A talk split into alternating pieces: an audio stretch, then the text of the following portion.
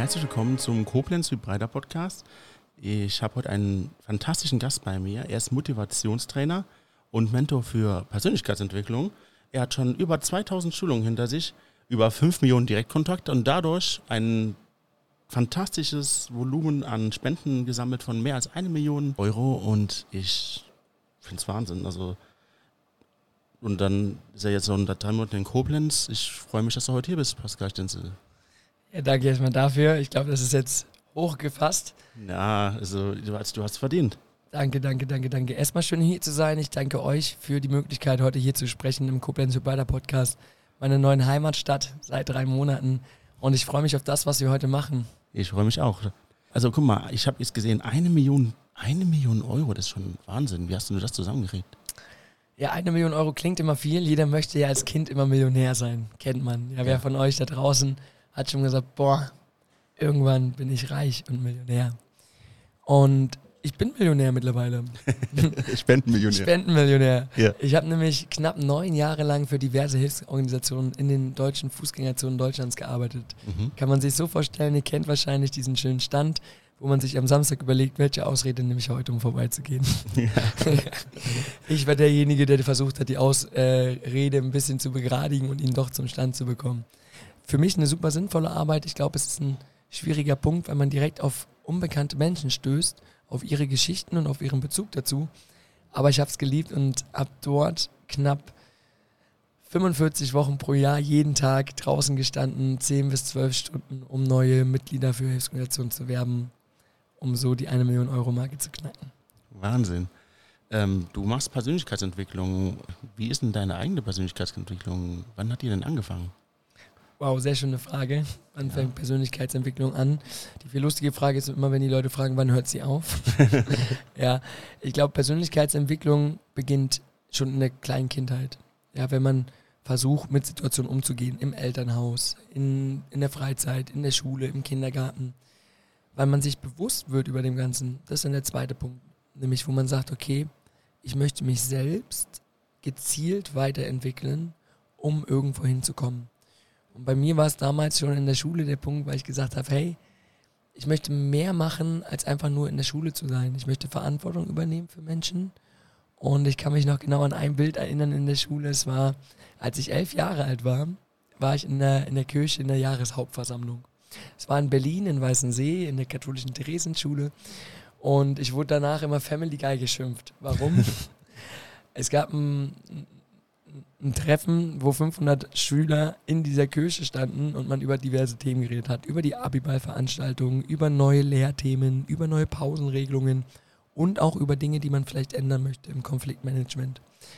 Und ich weiß es noch, als wäre es gestern, es standen welche auf der Bühne, die haben gesagt, ja, warum ziehen sich denn Leute immer in den Haaren, warum kratzen sich die Kinder auf dem Schulhof, warum prügeln die sich so ein bisschen? Und dadurch, dass ich aus meinem Elternhaus andere Erfahrungen hatte, habe ich das halt im Vergleich gesetzt und mir gedacht, äh, das ist ja an sich nix, warum schimpfen wir über so eine kleine Situationen?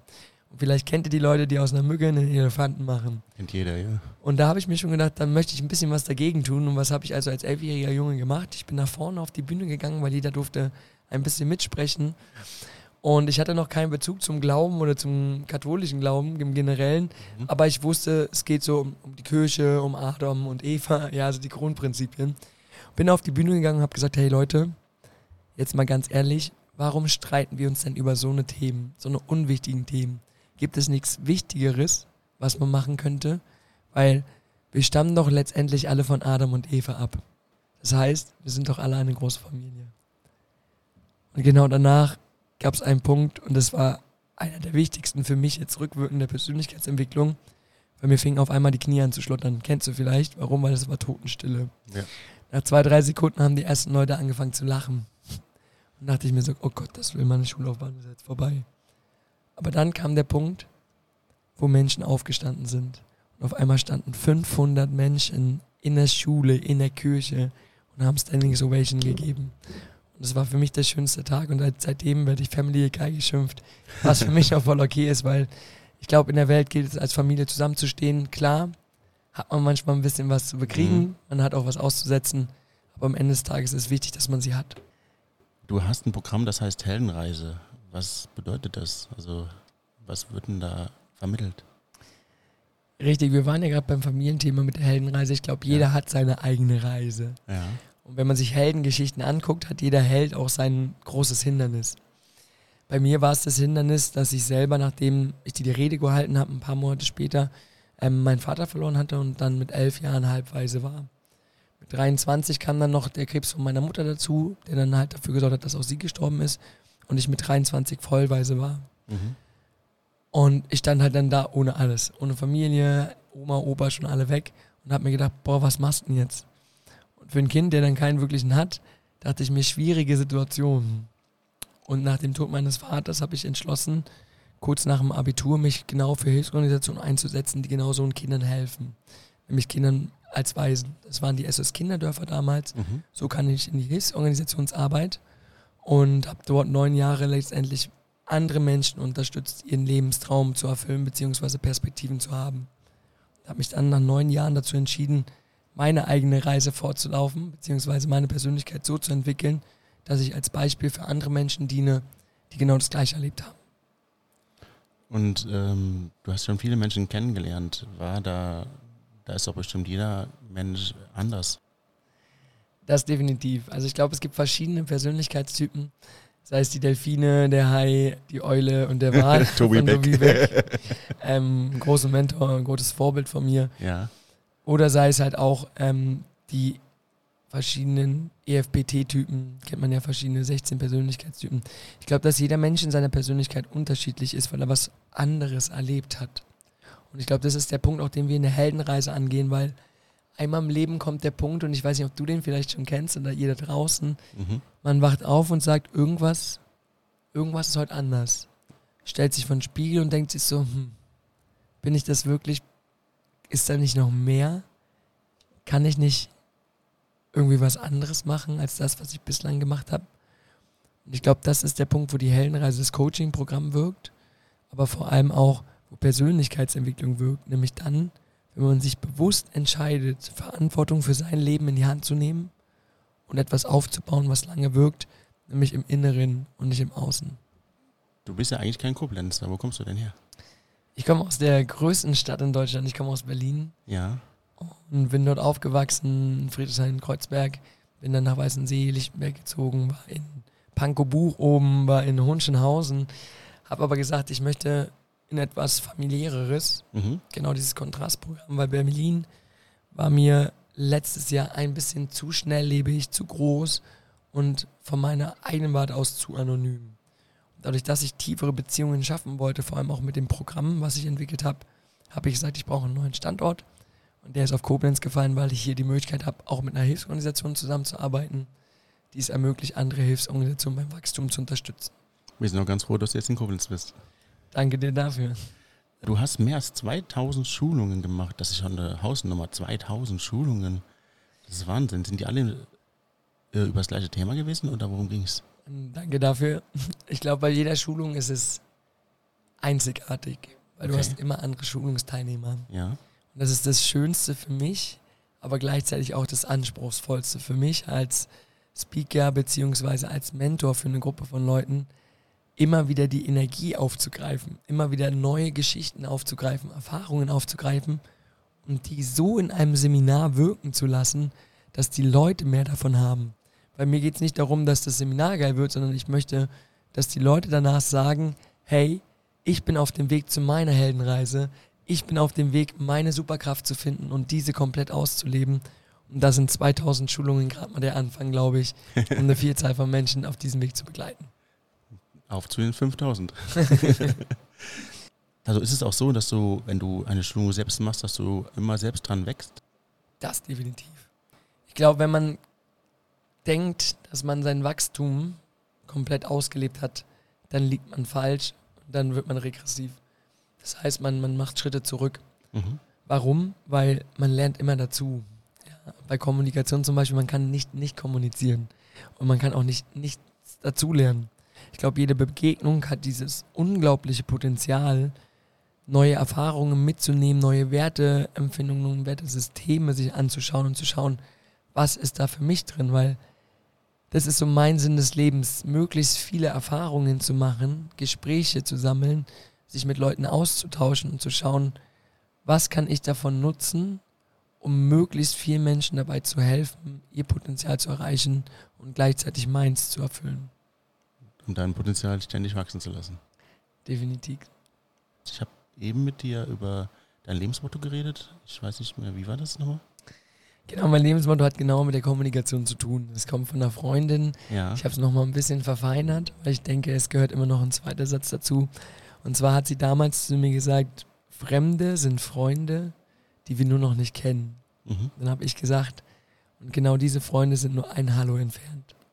Weil ich glaube, dass sich viele Menschen heutzutage zwar unterhalten über Instagram, Facebook, über diverse Kanäle, aber man vor allem Dingen im normalen Leben, nenne ich es jetzt mal, oft sich nicht traut, einfach mal Hallo zu sagen und zu lächeln. Mhm. Und genau da setze ich an und genau das ist meine Positionierung, nämlich da auch Menschen zu helfen. Also ist jeder Kontakt nur ein Hallo entfernt. Definitiv. Manchmal auch ein Hi, manchmal auch Hallo, die nette Dame. Oder eine kleine Frage, um das Gespräch ein bisschen aufzulockern. Aber manchmal reicht ein Hallo nicht aus wahrscheinlich. Das stimmt. Manchmal muss man auch ein bisschen hartnäckiger sein. Da habe ich auch eine schöne Geschichte noch, die ich erzählen möchte. Ich hatte nämlich die Möglichkeit, letztes Jahr auf dem Urlaub mitzugehen. Es sah wie folgt aus. Ich hatte einen Flug gebucht für Kanada und irgendwie hatte ich das Gefühl in mir, "Hm, du wirst nicht nach Kanada fliegen. Kennst du sowas vielleicht? so ein inneres Gefühl, wo man sagt, "Hm, warte noch ab. Kennst du das? Ja, genau. Ich weiß nicht, was dann sein wird. Genau. Ja. Und drei Tage vorher war ich auf einem Seminar und habe dort unterstützt bei verschiedenen Speakern, um dort die Energie auch in den Raum zu übertragen. Mhm. Und am Ende des Seminars haben mich drei Leute gefragt, hey, möchtest du nicht mit uns spontan übermorgen nach Portugal? Und ich so, was? ich gehe nach Kanada. Ich gehe nach Kanada. Und genau in diesem Moment hat es so Klick gemacht. Ja. Ich habe nämlich mit der Speakerin geschrieben und ich dachte, ich möchte unbedingt Speaker werden. Das war damals zu Beginn meines Traums. Und dann stand ich dort und dann fragen die mich nach dem Seminar, möchtest du nicht mit? Wir machen einen Workshop, um uns weiterzubringen, um unsere Speaker-Karriere ins Laufen zu bringen, machen da Image-Videos. Und ich habe gesagt, komm, machen wir. Und auf einmal saß ich im Flug, aber nicht nach Kanada, sondern nach Portugal, mit drei verrückten, coolen Leuten, die auch heute noch mit mir sehr eng im Kontakt sind. Und dann kam nämlich ein Gefühl auf, als ich aus der Maschine ausgestiegen bin, das vielleicht jeder von euch da draußen kennt. Und zwar bin ich aus der Maschine ausgestiegen und die Sonne hat geschienen. Eine warme Brise ist über meine Haut gestriffen. Ich bin ins Taxi gestiegen, beziehungsweise ins Mietauto mit meinen vier Leuten. Wir haben die Musik laut aufgedreht, haben über Gott und die Welt gesprochen, über Persönlichkeit und wie schön es hier ist und was für eine schöne Natur hier ist. Und auf einmal gab es so einen Punkt, wo die Musik so krass unser Herz berührt hat, dass niemand mehr gesprochen hat. Und wir haben aus dem Fenster geschaut, alle gleichzeitig, haben knapp zwei Minuten nichts gesagt, die Welt vorbeiziehen lassen, dann uns wieder eingeschaut im selben Moment und gewusst, hier, genau da, wo ich jetzt bin, ist es genau richtig. Und das war für mich einer der schönsten Glücksmomente, die ich habe, wo man rückwirkend sagen kann, das ist wahres Glück. Und genau dieses Glück hat mir nämlich zu einer Geschichte verholfen, die ich auch gerne bei meinen Speaking-Vorträgen Vorträgen erzähle und auch hier als kleines Beispiel aufhören möchte, sich einfach zu trauen, neue Leute anzusprechen. Es war nämlich der dritte Tag, wo wir vom Strand kamen und zu unserer Ferienwohnung hochschauten. Und da stand eine nette Dame am, am Balkon. Mhm. Und ich habe dann zu der Dame gerufen, hallo, Frau Nachbarin, wie geht es Ihnen? und meine drei Kollegen guckten mich an und dachten so, oh mein Gott, Das hat er nicht gemacht. hat er nicht gemacht. Und die Nachbarin hat angefangen zu lächeln. Und wir sind dann hingegangen und haben uns vorgestellt, durften bei ihr dann auch im Pool baden, also richtig schön gewesen, schon mal da. Hat sich gelohnt, sie anzusprechen. Aber das Verschönere kommt noch. Sie hat uns nämlich am nächsten Tag eingeladen ähm, zum Frühstück. Mhm. Dann haben wir gesagt, komm, wir machen Frühstück bei uns, weil wir durften ja bei dir schon im Pool schwimmen. Dann haben wir ein schönes Frühstück aufgelegt und sie kam vorbei und ihr müsst euch sie so vorstellen, sie ist knapp äh, 60 Jahre alt, knapp 63 war sie, schon ein bisschen älter und man hat gesehen, dass ihr Gesicht gezeichnet war von Lebenserfahrungen. Und ich finde es immer super spannend, mich mit Leuten zu und über, äh, unterhalten, über 50 Jahre. Mhm. Und wir haben erst geredet über Portugal, über die Insel, über die Wohnung, über die Feste. Und auf einmal kam so ein Punkt, weil wir haben über so ein White Color Fest gesprochen. Ein Fest, wo sich alle in weiß anziehen. Mhm. Und sie meinte damals, Sie wäre immer mit ihrem Mann dort gewesen. Man hat gemerkt, boah, irgendwas ist da nicht ganz im Lot. Haben gesagt, was ist denn da los? Meinte sie, ja, sie war mit ihrem Mann immer da und dann hat sie eines Tages die Diagnose Brustkrebs bekommen. Oh. Und wir dachten uns, na toll, super. Und sie hat uns dann erzählt, dass sie dort nach diesem Fest alles hinterfragt hat. Das Leben, warum es sie trifft, ob sie noch leben soll, ob sie überhaupt eine Chance hat. Weil wenn man mit dem Tod konfrontiert wurde des Öfteren, dann fängt es meistens an zu hinterfragen, ob das, was man tut, genau richtig ist. Und sie hat uns dann erzählt, das Einzige, was sie geholfen hat und sie unterstützt hat, waren halt ihre Kinder und ihr Mann. Und das war für uns halt voll herzerwärmend, weil sie auch meinte, dieses Haus ist als Dank von ihrem Mann entstanden und gekauft worden, als sie den Krebs besiegt hat. Und es war für uns ein wunder, wunder, wunderschöner Moment, weil das Herz aufging. Aber sie meinte, die Geschichte ist noch nicht vorbei. Und wir dachten so, wow, was denn jetzt? Dann hat sie uns nämlich erzählt, dass kurz nachdem sie dieses Haus bekommen haben, um einfach ein bisschen mehr vom Leben zu haben, ist halt ihr Mann gestorben. Von einem auf den anderen Tag. Und wir dachten uns, wow, sie schafft es und ihr Mann ist auf einmal weg. Und da kam sie in die nächste Trauer, Trauerphase und hat gesagt, warum soll ich das überhaupt noch machen? Und dann kam der Punkt, wo wir gesagt haben, hey, egal was passiert, egal wie du dich gerade fühlst und egal was vielleicht für komische Geschichten in deinem Kopf vorgehen. Ich habe sie angeschaut und habe gesagt, auch wenn er jetzt gerade physisch nicht hier ist, ist er irgendwo dort oben und schaut dir zu und es gibt einen Grund, dass du hier bist und er würde wünschen, dass du diesen Grund erfüllst. Und es war ein magischer Moment, weil genau in diesem Moment, und ich habe sowas noch nie in meinem Leben erlebt, ist ein Sonnenstrahl auf unseren Tisch gefallen. Und man glaubt es, wie man glaubt es nicht, wenn man die Geschichte hört, aber es ist ein Sonnenstrahl auf unseren Tisch gefallen und wir wussten alle, da ist jemand. Wahnsinn. Und das war der Moment, wo es keine Worte mehr gebraucht hat und wir wussten, wir sind Teil von einem Wunder. Dieses Wunder hat nur stattgefunden, weil wir am dritten Tag voll übertrieben gesagt haben, hallo, Frau Nachbarin. Denn Freunde, beziehungsweise Fremde, sind Freunde, die wir nicht kennen. Genau aus diesem Grund meistens nur ein Hallo entfernt. Wahnsinn. Ja, das definitiv. Also, wir haben ja jetzt schon einiges von dir gehört. Wir durften Teil deiner Heldenreise sein. Wir haben jetzt auch erfahren, dass Menschen und die Persönlichkeitsentwicklung nicht immer einen Zeitpunkt hat, der unbedingt festgelegt werden muss. Und dass man bewusst die Persönlichkeitsentwicklung auch mit fast 60 durchmachen kann. Dass du jede Menge Projekte unterstützt hast und mehr als eine Million Euro dadurch gewinnen konntest für Projekte. Und dass die 2000 Schulungen dich selber auch schon weitergebracht haben. Definitiv. Und das ist das, was ich jedem nur mitgeben kann.